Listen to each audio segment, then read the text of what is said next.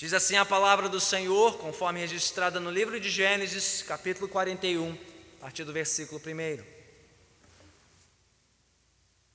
Ao final de dois anos, o faraó teve um sonho. Ele estava em pé junto ao rio Nilo, quando saíram do rio sete vacas belas e gordas, que começaram a pastar entre os juncos. Depois saíram do rio mais sete vacas, feias e magras, que foram para junto das outras, à beira do Nilo. Então as vacas feias e magras comeram as sete vacas belas e gordas. Nisso Faraó acordou, tornou a adormecer e teve outro sonho. Sete espigas de trigo, graúdas e boas, cresciam no mesmo pé. Depois brotaram outras sete espigas mirradas e ressequidas pelo vento leste. As espigas mirradas engoliram as sete espigas graúdas e cheias. Então Faraó acordou. Era um sonho. Pela manhã, perturbado, mandou chamar todos os magos e sábios do Egito e lhes contou os sonhos, mas ninguém foi capaz de interpretá-los. Então o chefe dos copeiros disse ao Faraó: Hoje me lembro de minhas faltas. Certa vez o Faraó ficou irado com seus dois servos e mandou prender-me junto com o chefe dos padeiros na casa do capitão da guarda. Certa noite, cada um de nós teve um sonho e cada sonho tinha uma interpretação. Pois bem, havia lá conosco um jovem hebreu, servo do capitão da guarda. Contamos a ele os nossos sonhos. Ele os interpretou, dando a cada um de nós a interpretação do seu próprio sonho. E tudo aconteceu conforme ele nos dissera. Eu fui restaurado à minha posição, e o outro foi enforcado. O faraó mandou chamar José, que foi trazido depressa do calabouço. Depois de se barbear e trocar de roupa, apresentou-se ao faraó. Faraó disse a José: Tive um sonho que ninguém consegue interpretar, mas ouvi falar que você, ao ouvir um sonho, é capaz de interpretá-lo. Respondeu-lhe José: Isso não depende de mim, mas Deus dará ao Faraó uma resposta favorável. Então o Faraó contou o sonho a José. Sonhei que estava em pé à beira do Nilo, quando saíram do rio sete vacas, belas e gordas, que começaram a pastar entre os juncos. Pois saíram outras sete, raquíticas, muito feias e magras. Nunca vi vacas tão feias em toda a terra do Egito. As vacas magras e feias comeram as sete vacas gordas que tinham aparecido primeiro. Mesmo depois de havê-las comido, não parecia que o tivessem feito, pois continuavam tão magras como antes. Então acordei. Depois tive outro sonho. Vi sete espigas de cereal, cheias e boas, que cresciam no mesmo pé. Depois delas brotaram outras sete, murchas e mirradas, ressequidas pelo vento leste. As espigas magras engoliram as espigas, as sete espigas boas. Contei isso aos magos, mas ninguém foi capaz de explicá-lo. O faraó teve um único sonho, disse-lhe José. Deus revelou ao faraó o que ele está para fazer. As sete vacas boas são sete anos, as sete espigas boas são também sete anos. Trata-se de um único sonho. As sete vagas magras e feias que surgiram depois das outras, e as sete espigas mirradas queimadas pelo vento leste, são sete anos. Serão sete anos de fome. Exatamente como eu disse ao Faraó, Deus mostrou ao Faraó aquilo que ele vai fazer.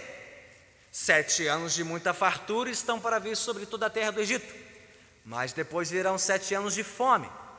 Então todo tempo de fartura será esquecido, pois a fome arruinará a terra. A fome que virá depois será tão rigorosa que o tempo de fartura não será mais lembrado na terra. O sonho veio ao Faraó duas vezes, porque a questão já foi decidida por Deus, que se apressa em realizá-la. Procure agora o Faraó, um homem criterioso e sábio, e coloque-o no comando da terra do Egito. O faraó também deve estabelecer supervisores para recolher um quinto da colheita do Egito durante os sete anos de fartura.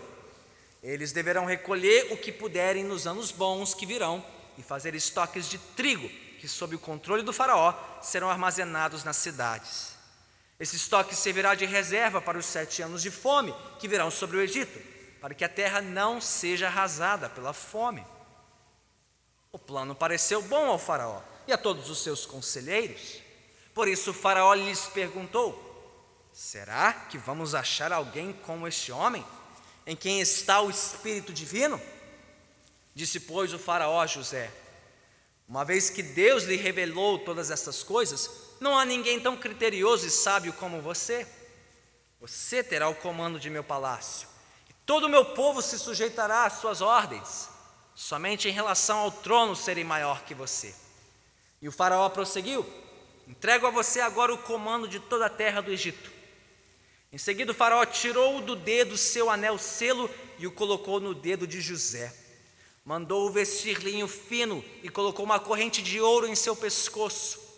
Também o fez subir em sua segunda carruagem real. E à frente os arautos iam gritando: Abram caminho! Assim José foi colocado no comando de toda a terra do Egito. Disse ainda o Faraó a José: Eu sou o Faraó, mas sem a sua palavra ninguém poderá levantar a mão nem o pé em todo o Egito. O faraó deu a José o nome de Zafenate Paneia e lhe deu por mulher a Zenate, filha de Potífera, sacerdote, sacerdote de On. Depois José foi inspecionar toda a terra do Egito. José tinha 30 anos de idade quando começou a servir ao faraó, rei do Egito. Ele se ausentou da presença do faraó e foi percorrer todo o Egito. Durante os sete anos de fartura, a terra teve grande produção. José recolheu todo o excedente dos sete anos de fartura no Egito e o armazenou nas cidades. Em cada cidade ele armazenava o trigo colhido nas lavouras das redondezas. Assim José estocou muito trigo, como a areia do mar. Tal era a quantidade que ele parou de anotar, porque ia além de toda medida. Antes dos anos de fome, Azenate, filha de Potífera, sacerdote de On, deu a José dois filhos. Ao primeiro, José deu o nome de Manassés, dizendo: Deus me fez esquecer todo o meu sofrimento e toda a casa de meu pai. Ao segundo filho chamou Efraim, dizendo: Deus me fez prosperar na terra onde tenho sofrido. Assim chegaram ao fim os sete anos de fartura no Egito, e começaram os sete anos de fome, como José tinha predito. Houve fome em todas as terras, mas em todo o Egito havia alimento. Quando todo o Egito começou a sofrer com a fome, o povo clamou ao Faraó por comida e este respondeu a todos os egípcios: Dirijam-se a José, façam o que ele disser. Quando a fome já se havia espalhado por toda a terra, José mandou abrir os locais de armazenamento e começou a vender trigo aos egípcios, pois a fome se agravava em todo o Egito. De toda a terra vinha gente ao Egito para comprar trigo de José, porquanto a fome se agravava em toda parte. Louvado seja Deus, pela Sua santa palavra, oremos.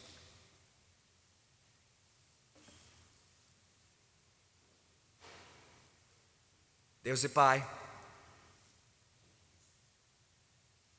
abre os nossos olhos para contemplarmos a Tua glória soberana nesta noite. Abre os meus lábios, Senhor, para proclamar fielmente a tua glória nas páginas das Escrituras. Abre os nossos ouvidos e corações para receber a tua mensagem gloriosa nesta noite. Em tudo, Senhor, abre as nossas vidas para operar os teus santos e gloriosos propósitos em cada um de nós. Assim oramos em nome de Jesus. Amém. Podemos sentar.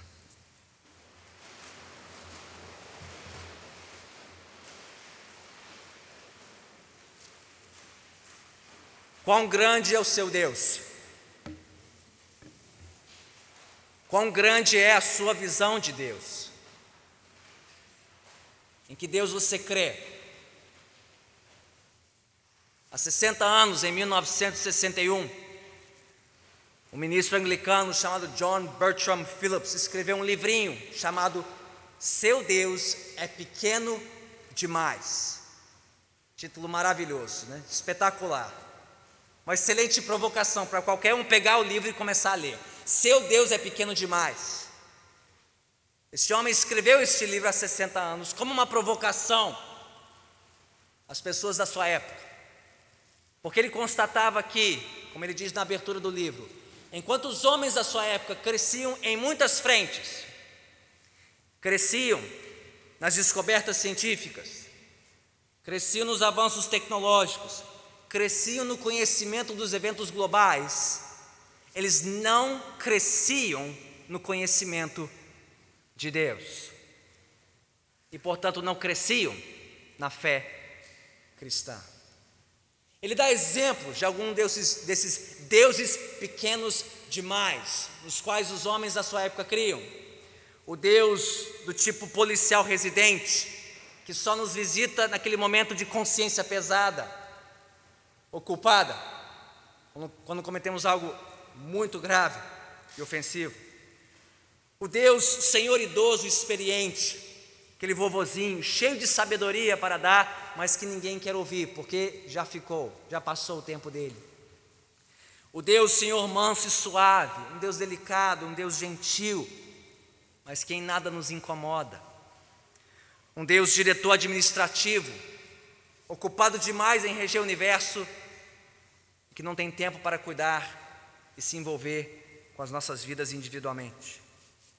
E se ele tivesse escrito esse livro em nossa época, eu ainda acrescentaria mais alguns exemplos, como o Deus balconista de ofertas, que tem benesses para dar a todo aquele que se comporta bem e pede direito, mas que não reina, não interfere, não se intromete no resto dos nossos afazeres. Ou o Deus grande terapeuta celestial, Deus que nos deita no divã para fazer uma massagem do nosso ego, diz palavras bonitas para nos agradar, mas que nunca nos confronta, nunca exige de nós submissão, obediência e rendição total. Todas essas visões pequenas demais diante da visão das Escrituras do único e verdadeiro Deus. Somente o conhecimento do verdadeiro Deus fará com que nos tornemos cristãos completos, maduros. Alguns anos depois, em 1973, outro ministro britânico, J. Parker, escreveu o seu famoso livro, O Conhecimento de Deus, em que ele resumiu muito bem isso. Ele disse: a razão por que há tantos cristãos pigmeus na igreja é porque creem num Deus pigmeu. Por que, que há tantos cristãozinhos na atualidade? Porque creem num Deusinho, Deus com letra minúscula um Deus pequeno demais, domesticado, para atender às nossas preferências, às nossas sensibilidades. Um Deus que se comporta dentro da caixinha na qual nós o colocamos, mas não um Deus grande e soberano das sagradas Escrituras. Irmãos e irmãs, se nós quisermos ser cristãos íntegros e maduros, capazes de resistir o mundo, capazes de resistir à invasão do mundo, dentro da própria igreja, dentro dos nossos lares, nós precisamos resgatar uma visão de Deus, de um Deus grande, de um Deus soberano, uma visão que condiz com aquela das Sagradas Escrituras. Mas então, quão grande é o seu Deus? Quão grande é a sua visão de Deus, do Deus das Escrituras? Em qual Deus você diz crer? Que diferença essa visão de Deus faz na sua vida? Sua vida com Deus, com o seu povo, o seu lar, no seu cotidiano. Pois assim como for a nossa visão de Deus, assim será a nossa visão da vida cristã e a vivência da vida perante Deus. Pois bem, nossa reflexão sobre a vida de José em Gênesis, temos observado o quanto a fé robusta deste homem, a fé de José num Deus grande e soberano, o sustentou em todas as provações da sua juventude. Foi a fé de José num Deus soberano que o sustentou quando ele foi vendido à escravidão pelos seus irmãos, quando ele foi preso injustamente sob a falsa acusação da mulher de Potifar, e ao longo do seu cárcere prolongado no Egito. José tudo sofreu e tudo suportou, porque o Deus soberano estava com ele e ele cria neste Deus soberano de todo o seu coração. E hoje veremos novamente a fé de José neste Deus soberano em ação, aqui no capítulo 41, em dois momentos. tanto na sua interpretação dos sonhos de Faraó, primeira metade do capítulo, até o versículo 32, e em seguida na sua exaltação como vice-regente de Faraó, versículo 33 em diante. Então, crianças, vocês podem deitar a sua folha, formato paisagem. No topo desta folha vocês vão escrever: Deus é soberano. Vocês vão completar essa frase em duas partes. Deus é soberano. Vocês vão dividir a folha em duas partes. Cada parte você vai completar essa frase. Deus é soberano. Deus é soberano. Primeira parte, na interpretação dos sonhos de Faraó. Vocês vão desenhar as imagens do sonho: uma vaquinha e a espiga de trigo, para lembrar dos sonhos de Faraó que José interpretou. E na abertura de Gênesis 41, nós lemos que mais dois anos se passaram, desde a interpretação dos sonhos dos dois oficiais de Faraó, tinham sido presos junto com José, se você não se lembra do capítulo anterior, Gênesis 40. Mas ao final deste tempo, passado mais dois anos, desde o fim de Gênesis 40, no início de Gênesis 41, foi a vez de Faraó ser visitado em sonho, ou melhor, em pesadelo. Você imagina sonhar com sete vacas canibais comendo né, outras sete vacas, né, e espigas mirradas engolindo espigas graúdas. Parece um negócio assim de filme de terror, né? Cena de filme de Stephen King, né? Um negócio meio estranho, meio esdrúxulo. Né? Faraó sendo visitado não em sonho, mas em pesadelo. Neste par de visões grotescas e assustadoras. Faraó viu-se às margens do majestoso rio Nilo, aquele que era considerado a fonte de vida e sustento de toda aquela terra, presenciando cenas de tirar o sono de qualquer faraó, diga-se de qualquer um, né? Qualquer um. Sonhar com um negócio desses, né?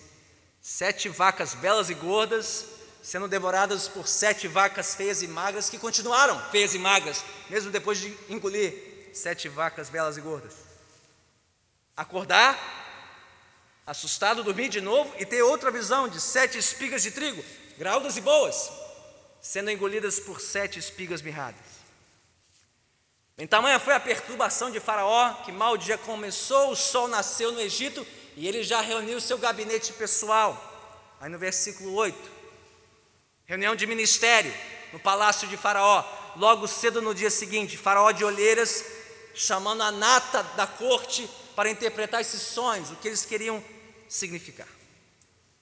E qual deve ter sido a aflição ainda maior de Faraó, ao saber que os melhores intérpretes dele, os seus mais altos oficiais, aqueles que entendiam tudo de sonho, eram PhD, pós-doutorado em sonhos no Egito, não entenderam nada.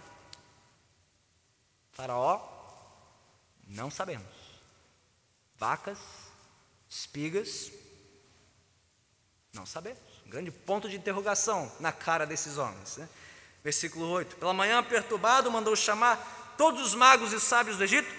Ele lhes contou os sonhos, mas ninguém foi capaz de interpretá-los. Porém, foi naquele instante, com dois anos de atraso, que o bom colega de José na prisão o chefe dos copeiros, aí no versículo 9 entrou em ação. E aí a sua consciência foi acionada. Ele sabia de alguém que interpretava sonhos. E ele tinha prometido a esse sujeito que não se esqueceria dele ao ser restaurado à presença de Faraó. Sentimos o peso da consciência culpada aqui do, do copeiro, versículo 9, quando ele diz: Hoje me lembro de minhas faltas. É, ele lembrou, mas não contou para o Faraó. Contou tudo menos a parte mais delicada, né? Que José tinha pedido ao copeiro para falar dele para Faraó. Essa parte o copeiro deixou de fora, né? Para se preservar, né? Vai que o Faraó descobre que o homem já tinha solução. E só contou o que interessava: que tinha um tal hebreu jovem na prisão que tinha interpretado o sonho dele do padeiro, colega. Qual foi enforcado? e o copeiro restaurado. Bem, mal faraó soube da notícia, versículo 14, um piscar de olhos, um estalar de dedos, lá estava José. Momentos antes, um mero prisioneiro, ocupante da masmorra do Egito. E em instantes, barbeado, banhado, vestido à altura para se apresentar ao rei daquela terra. Você consegue imaginar a cena comigo? A cena do versículo 14 em diante. Lá estava José, um simples escravo hebreu, que momentos antes não passava de um prisioneiro comum, esquecido no calabouço do Egito. Diante da mais alta autoridade do Egito, Faraó, que era tido pelo seu povo como a encarnação do Deus Ra, o Deus Sol, o chefe supremo do panteão egípcio. Um homem intocável, sem igual, único da sua classe. Não só diante de Faraó, mas diante de toda a elite da corte, a nata da corte egípcia, magos, sábios, os instruídos, os entendidos, mas que não tinham conseguido interpretar o sonho de Faraó. Ao amanhecer daquele dia, José não passava de um anônimo, de um insignificante, escondido numa prisão egípcia. Mas agora ele estava diante de Faraó, rei da terra, sendo consultado acerca dos sonhos que ninguém mais no palácio podia interpretar. Como você reagiria? Como você se sentiria no lugar de José? Acanhado, talvez? Intimidado? Amedrontado com a cena? Ou não? Talvez finalmente tocava a música, né? Restitui, eu quero de volta o que é meu. Tá na hora, chegou, 13 anos, é agora! É agora! Chegou minha vez. José encheu o peito, né?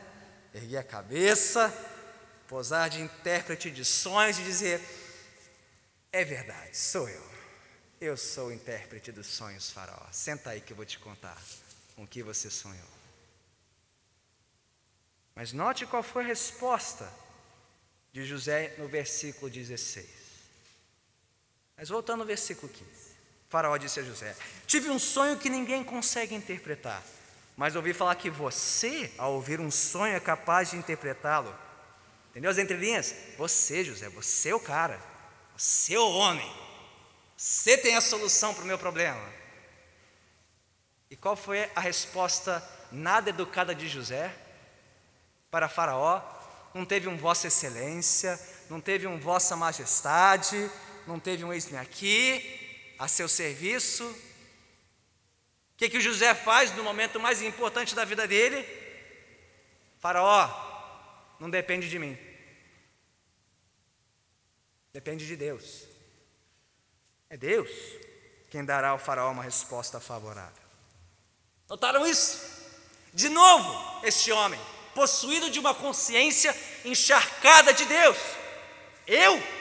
Eu interpretar sonhos? Não, você escolheu a pessoa errada, não eu. Eu, José, sem nada, posso nada, consigo nada, mas Deus, Ele tem a interpretação, Ele te dará o significado, Faraó. E note que isso não foi apenas uma lisonja, né, uma, uma resposta pro forma. Note como José insiste nessa tecla mais três vezes, no versículo 25, no versículo 28, no versículo 32. Faraó conta, reconta os sonhos agora para José, e qual a resposta dele? Do início ao fim. No início, no meio e no fim da resposta de José, a resposta é sempre a mesma: Deus, Deus, Deus. Foi Deus quem te deu este sonho, Faraó. É Deus quem está te mostrando o que está prestes a acontecer. E é tão certo que Deus te deu isso em duas visões, de novo, para mostrar que está confirmado. Lembre-se que os sonhos na narrativa de José sempre vêm em pares, para mostrar que é algo certo. Está confirmado. José diz isso no versículo 32. sonho veio ao faraó duas vezes, porque a questão já foi decidida por Deus, que se apressa em realizá-la. Deus havia visitado o faraó com uma visão do que estava para acontecer no Egito, o celeiro principal do mundo antigo que o Brasil é para o mundo hoje, o Egito era para o mundo antigo. Principal fonte de alimento para a população global.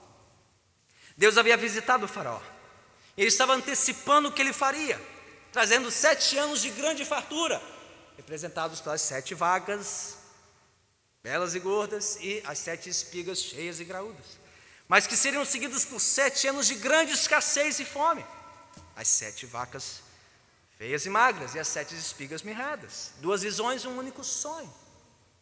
Tão certa era a confiança de José neste Deus soberano, que ele não tinha dúvida que o próprio Deus estava alertando o Faraó e toda a sua corte do que estava prestes a acontecer. Agora, irmãos e irmãs, reflitam comigo mais um pouco sobre como Deus revelou o seu plano naquele momento. Os detalhes aqui são preciosos demais para serem desprezados. Porque Deus poderia ter feito isso sem avisar ninguém. Ele não devia a Faraó os sonhos. Ele não devia a Faraó a interpretação. Deus não precisava dar um aviso prévio para o Egito e o mundo que sete anos de fartura estavam por vir com mais sete anos de escassez. Ao fazer isso por meio dos sonhos de Faraó e da interpretação de José, Deus estava mostrando mais facetas da sua soberania. Ele estava mostrando, sim, que era ele quem mandava no Egito, não eram os deuses do Egito, não era o Deus de Faraó, não era o Deus encarnado em Faraó, que aqui nada se parece com Deus, né? está perdido, confuso, não sabe de nada. Era o Deus de José, o Deus de Israel quem mandava naquela terra, mandava sobre o Nilo, sobre os movimentos de enchente no verão, que se tivessem uma pequeníssima variação, poderiam causar fome e miséria por todo o Egito e por todas as terras que o Egito abastecia. Deus estava no controle do Egito. Deus estava no controle das colheitas do Egito e de todos que dependiam dessas colheitas. Deus estava revelando o seu plano a Faraó, ao mesmo tempo em que humilhava Faraó. Humilhava Faraó na frente da corte dele, humilhava Faraó diante de todo o Egito, mostrando que o supra-sumo do Egito era nada diante do Deus de José, e de quebra mostrando a impotência e a limitação de todos os sábios, os entendidos da corte de Faraó. E Deus estava revelando ao mesmo tempo o seu plano soberano ao exaltar José, um escravo, um jovem hebreu, que nem daquela terra era, ele era um ninguém, um nada, um esquecido no calabouço, mas exaltado por Deus como um instrumento da interpretação dos sonhos de Faraó, homem mais poderoso daquela terra. Mas Deus só fez isso dois anos depois de José já ter interpretado outros sonhos, para também trabalhar soberanamente no coração de José a fim de que ele perseverasse na confiança dele no único e verdadeiro Deus. Então veja de quantas maneiras diferentes Deus estava revelando-se soberano naquele momento. Soberano ao antecipar o que ele faria sobre as enchentes do Nilo, as colheitas do Egito, suas consequências dramáticas. Soberano ao humilhar Faraó e toda a sua corte pagã. Soberano a honrar a fé de José diante de Faraó. E soberano ao orquestrar aquele encontro. Gente, pense comigo. Se o copeiro tivesse lembrado de José assim que ele tivesse saído da prisão, sem que Faraó tivesse tido sonho, de que adiantaria Faraó saber que José interpretava sonhos? Uma curiosidade qualquer seria despistado. Mas não, Deus orquestrou isso soberanamente para que no momento certo José fosse lembrado e exaltado e usado como instrumento para revelar o plano de Deus.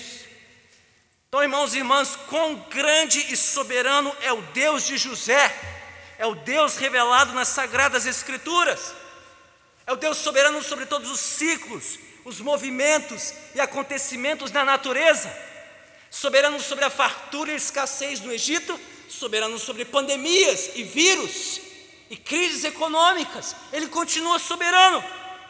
soberano sobre os reis e poderosos do Egito, soberano sobre as autoridades e governantes do nosso globo, soberano sobre os rumos do seu povo e todos os povos da terra, desde o Egito até hoje, soberano sobre cada movimento e cada acontecimento de cada um daqueles que depositam nele toda a sua confiança, desde José até cada um aqui que confia de coração no Senhor.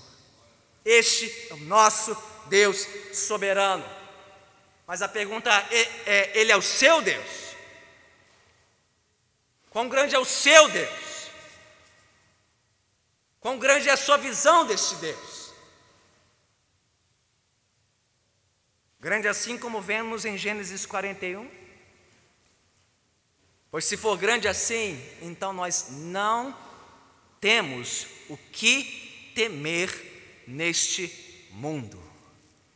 Nem o que acontecer na natureza, nem o que vier dos poderosos e sábios deste mundo, nem o que nos sobrevier enquanto povo de Deus nesta terra. Se você crê neste Deus, confia nele de coração, no único e verdadeiro Deus soberano, então basta confiar e descansar na sua soberania, que ele fará o resto. Tanto para a humilhação dos que o desconhecem e descreem dele, como o Faraó nessa história, como também para a exaltação daqueles que nele confiam e esperam, como José, em Gênesis 41. Mas a pergunta é: com que se parece esta fé, esta confiança no único Deus soberano. Como é que ela se traduz em ação na prática? Vamos seguir para a segunda metade da história. Crianças, você já escreveu Deus é soberano? E na segunda parte vocês vão escrever na exaltação de José como administrador do Egito. Na administração de José, melhor, na exaltação de José como administrador do Egito. E vocês vão desenhar a família de José, ele, sua esposa, seus dois filhinhos, Manassés e Efraim, e as pirâmides do Egito ao fundo, para lembrar de José na terra do Egito. Bem, até aqui na história, nós já vimos como a fé de José, no único Deus soberano, manifestou-se de uma maneira clara como? No seu posicionamento diante de Faraó. Foi a fé de José em Deus que fez com que ele não se intimidasse, não recuasse, não se acanhasse diante de Faraó, não se apequenasse, se diminuísse, mas tampouco se gloriasse, se gabasse diante de Faraó. Não. Nas palavras e na postura de José, nós vemos um homem confiante e submisso ao seu Deus soberano. Mas vocês notaram comigo o que acontece no momento seguinte, a partir do versículo 33 até o 36? sem pedir licença a Faraó. Faraó não perguntou a José o que fazer a partir do sonho, Faraó só perguntou qual era o sentido do sonho. E José, meio que um intruso, meio que um entrão, aproveita: Faraó, você não me perguntou, mas eu vou te dizer. Com base nesse sonho, eu recomendo que. Quem era chefe de quem aqui? Estranha história, né? Mas que José que está dando ordens para Faraó aqui. Ô, ô Faraó, eu te aconselho a partir desta visão que Deus te deu, do que Deus vai fazer, que seria bom você encontrar um homem criterioso, um homem sábio, que coloque no comando da terra do Egito, que você entregue esse homem à administração do Egito para fazer bom proveito do tempo de fartura, recolhendo um quinto da produção nos tempos de fartura, para que haja alimento para alimentar o Egito e todas as terras nos momentos de escassez, de fartura. Notaram isso? Como a confiança de José neste Deus soberano, não só lhe deram confiança para continuar falando com o Faraó, mas aconselhando o Faraó, de maneira dinâmica, sábia, proativa, traçando um plano, uma estratégia para contornar aquela crise vindoura.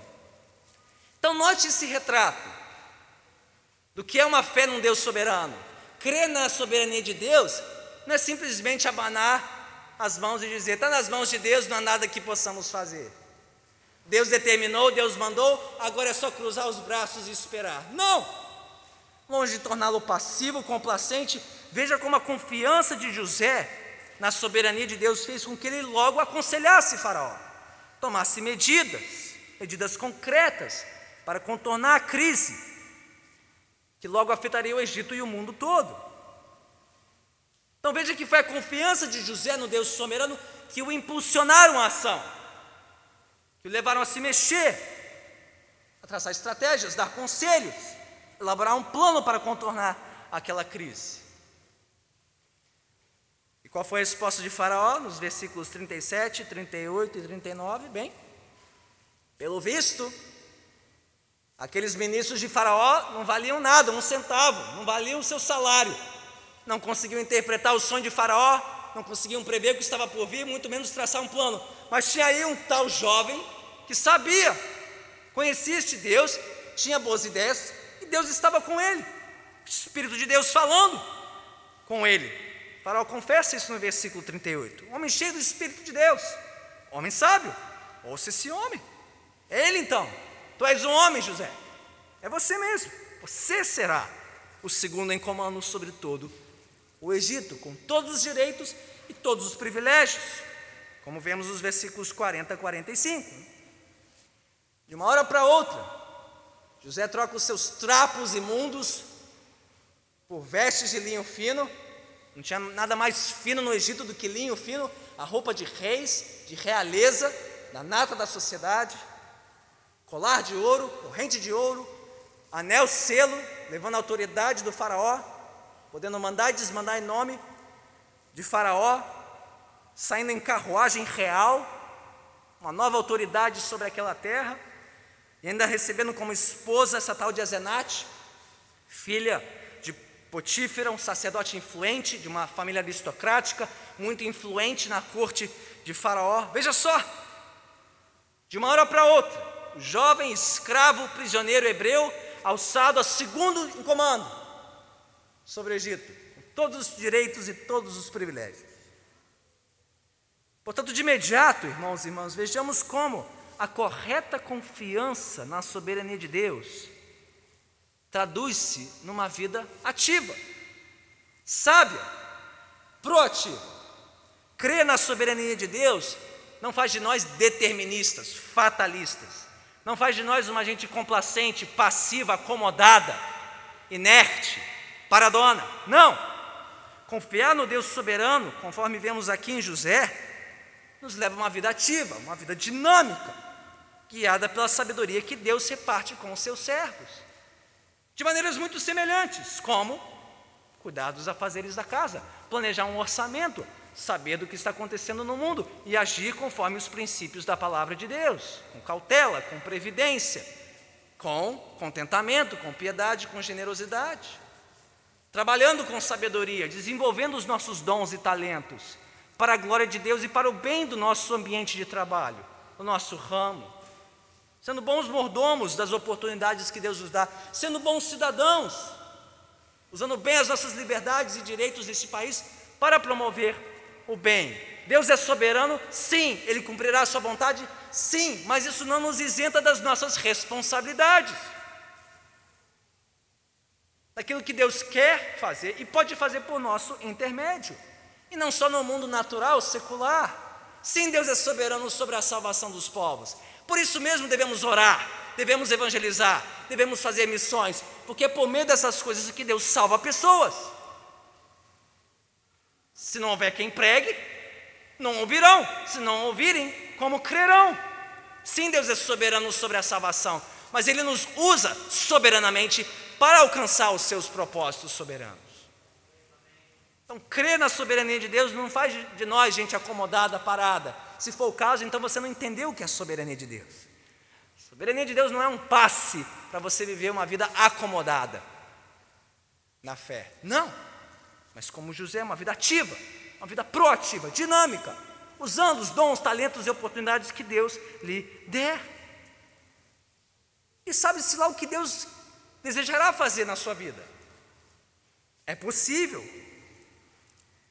que, como José, Deus abra portas para posições de evidência, para posições de influência no setor público, no setor privado, não só no campo da igreja, mas fora dela também. Não, crer no Deus soberano nem sempre nos alçará aos postos mais elevados, aos maiores salários, a maior prosperidade. Mas crer na soberania de Deus não quer dizer que nós seremos sempre insignificantes, que não teremos influência alguma neste mundo. Se Deus soberanamente quiser, como fez com José, pode nos colocar nos lugares certos, nas horas certas, para fazer muito bem, para abençoar muita gente. Seja qual for o ramo, seja qual for a área. Então a vida de José nos mostra que a confiança na sabedoria soberana de Deus pode sim abrir portas para nós. Pode nos alçar a posições de grande visibilidade e influência que muito podem trazer bênção não só para você. Veja quanto bem Deus faria por meio de José para o Egito e para todos os povos da terra. Então não sonhe pouco, não pense pouco do que Deus pode fazer por meio de um serviço fiel, uma confiança simples na soberania de Deus. E não importa o ramo, gente, ou a função. Contador, médico, advogado, professor, enfermeiro, dona de casa, que seja. Mas saber usar as oportunidades que Deus te dá, crer nele para que ele faça muito mais do que nós imaginamos, ou sequer sonhamos. José só teve sonhos sobre a exaltação dele sobre sua família. Deus estava aqui exaltando sobre todo o Egito e em breve sobre todos os povos da terra. Só porque ele creu no Deus soberano. Soberano. E se assim o Senhor permitir soberanamente, que Deus nos use também, como Ele quiser, onde quiser, quanto quiser, para a glória dEle. Mas entenda que isso traz uma tentação, uma enorme tentação, como vemos no resto dessa história. Observe como a ascensão meteórica de José, por conta da sua confiança na soberania de Deus, também representava uma enorme fonte de tentação. Lembre-se, gente, o homem foi do anonimato ao estrelato em menos de 24 horas. Começou o dia como um Zé Ninguém e terminou o dia como o segundo em comando no Egito. Nenhum astro de futebol, cinema jamais viu uma coisa dessa na nossa época. José, aos 30 anos de idade, lançado a este poço de evidência, notícias dele percorrendo todo o Egito. O homem que interpretou os sonhos de Faraó, o homem que traçou uma estratégia para salvar o Egito e todos os povos da fome e da miséria. O homem que ainda cresceria em muito diante dos olhos da terra de Faraó e de todo o mundo. Agora, junte a ascensão espetacular de José no Egito com todas as tentativas de Faraó de fazê-lo um egípcio. Você notou isso? Faraó o vestiu como um egípcio. Faraó lhe deu os símbolos de autoridade do Egito. Faraó até mudou o nome de José. Notaram isso? Passou a chamá-lo de Zavenat Paneia, que significa o Deus que sabe e vê. Tamanha impressão que José causou no faraó. Mas mudou o nome do sujeito, lhe deu um nome egípcio. O casou com uma filha de uma família aristocrática egípcia. Faraó aqui estava tentando o quê? Cooptar José para se tornar um egípcio, um como os daquela terra.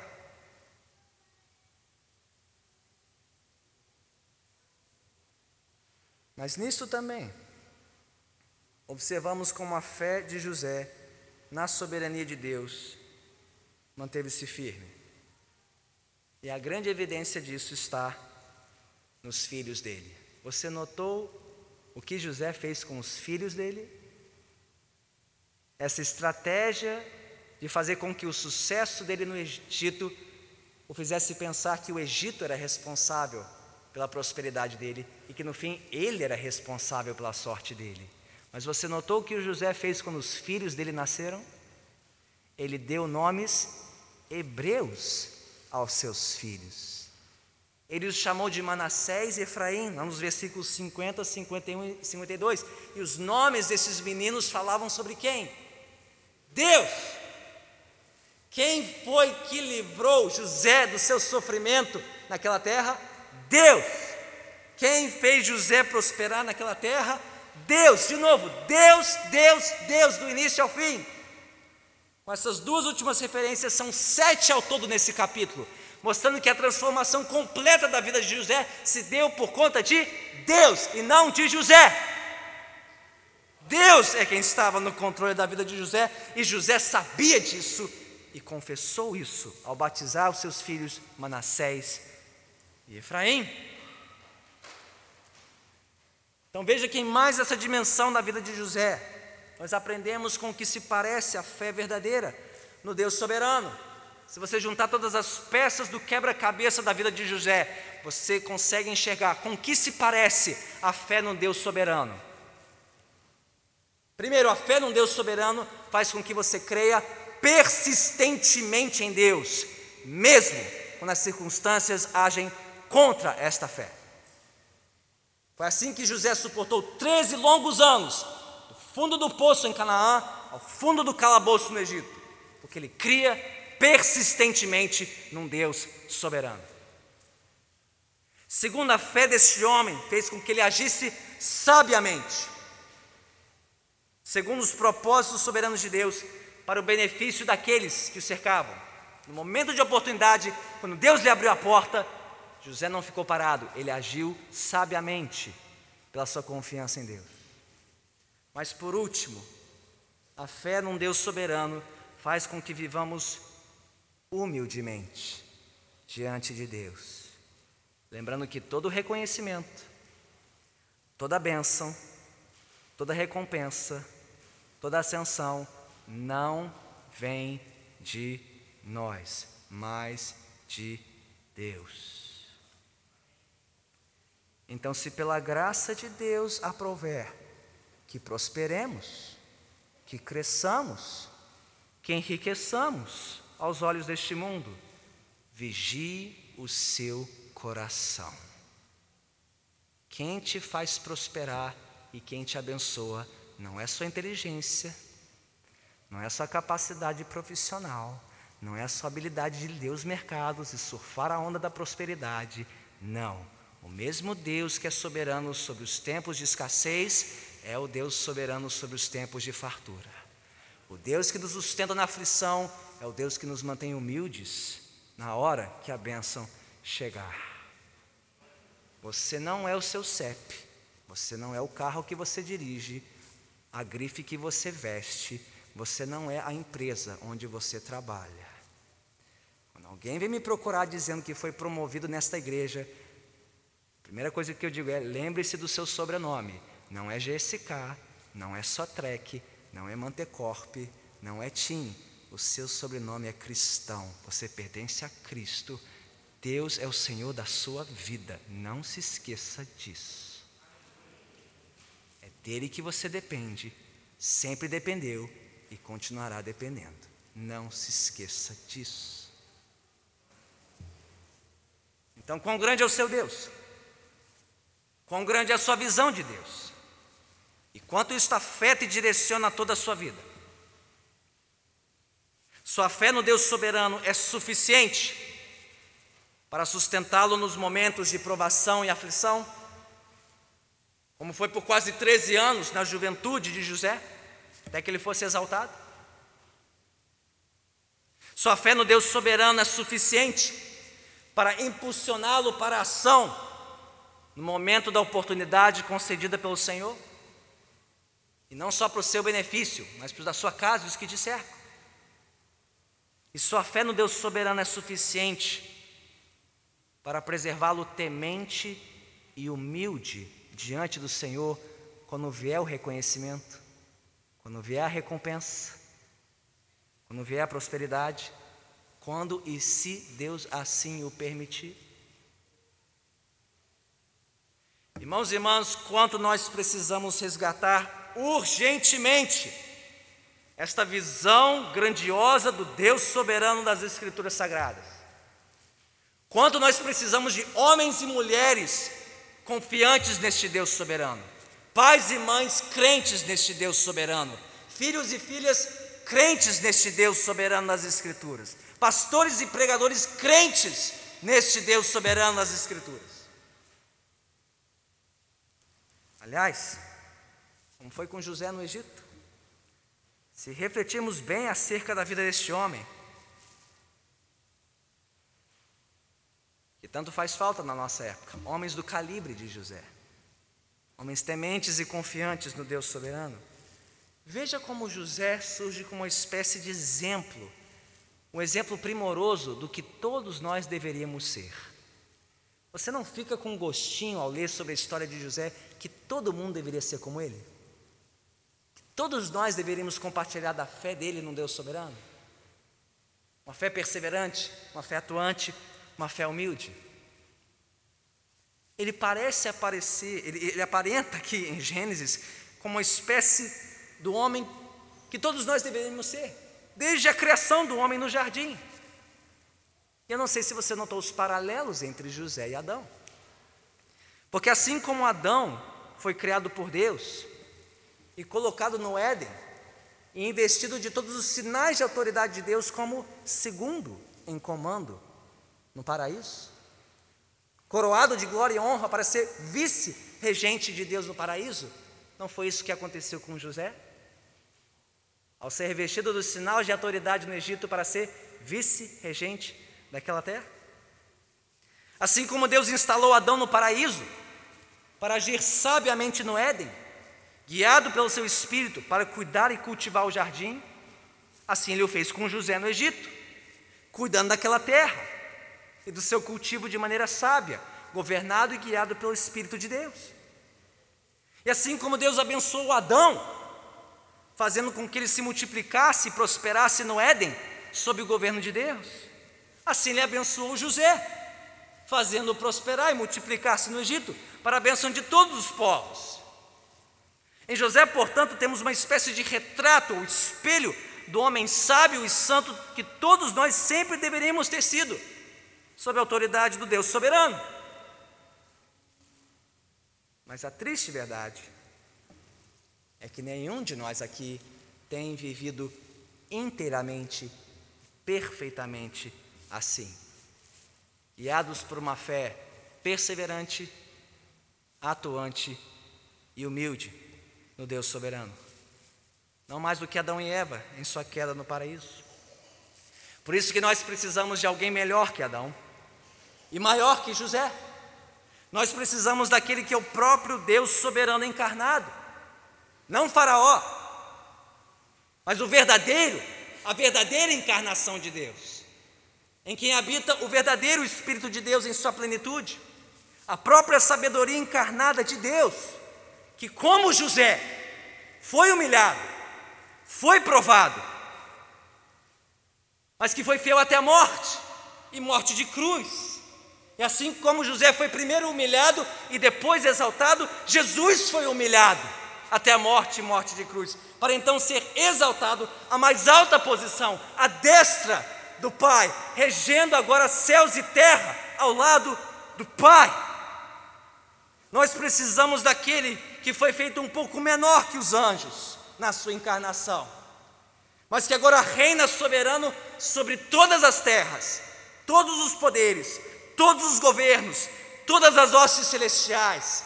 Reina sobre tudo e todos, e de suas mãos ele oferece bênção a todas as famílias e povos que vêm se alimentar dele, muito mais do que José no Egito. Nós precisamos de Jesus, o Deus soberano encarnado, cuja graça nos perdoa toda a nossa incredulidade, toda a nossa iniquidade, mas cujo poder nos ensina a viver de maneira sábia e santa neste mundo. Então, nesta noite, que os nossos olhos tenham sido abertos para contemplar as glórias de Jesus nas páginas de Gênesis. Que a vida de José tenha aberto os seus olhos para enxergar a grandeza não de José, mas de Jesus. Ele é o Deus soberano. Ele é aquele que pode nos conduzir por esta vida um dia de cada vez, confiantes nele nas suas promessas, até até o dia em que estaremos com Ele para todo sempre. Vamos orar.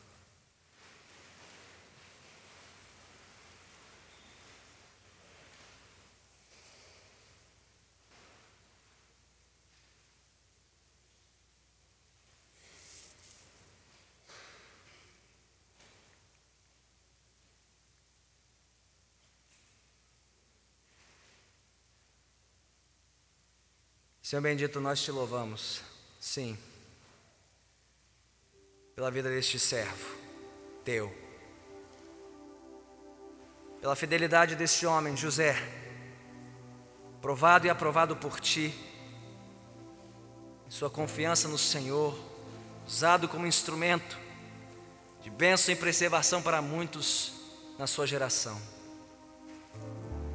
Nós te louvamos porque por meio de José nós podemos enxergar Jesus, aquele que é inteiramente digno de toda a nossa confiança, o Deus soberano encarnado, por meio de quem o Senhor veio trazer bênção e restauração a todos os povos da terra, todos os tempos.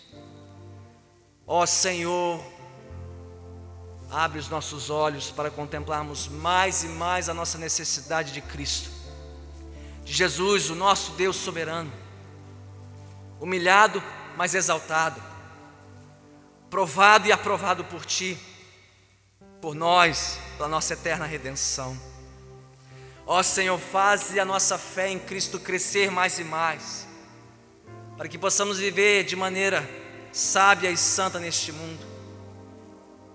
Que por esta fé soberana em Jesus possamos perseverar nos dias maus agir nos dias oportunos e estratégicos, nos mantermos humildes, nos tempos de bonança, fartura e paz. Ó oh, Senhor, obrigado por ter nos lembrado de Jesus, mas obrigado por ter nos lembrado de quem nós somos. Nós somos pó, nada somos sem Ti. Somos servos Teus, colocados neste mundo para fazer a Tua vontade somente. E se houvessem entre nós aqueles Nunca antes se viram assim. Criaturas dependentes de um Deus soberano, Senhor, que hoje a tua graça os tem alcançado e conquistado, para viverem agora em submissão plena aos teus santos propósitos. E mesmo nós que já te conhecemos e te confessamos, Senhor, faz esta fé em ti crescer mais e mais, de maneira simples, perseverante, de maneira atuante e humilde não para a nossa glória, mas para a tua glória sempre.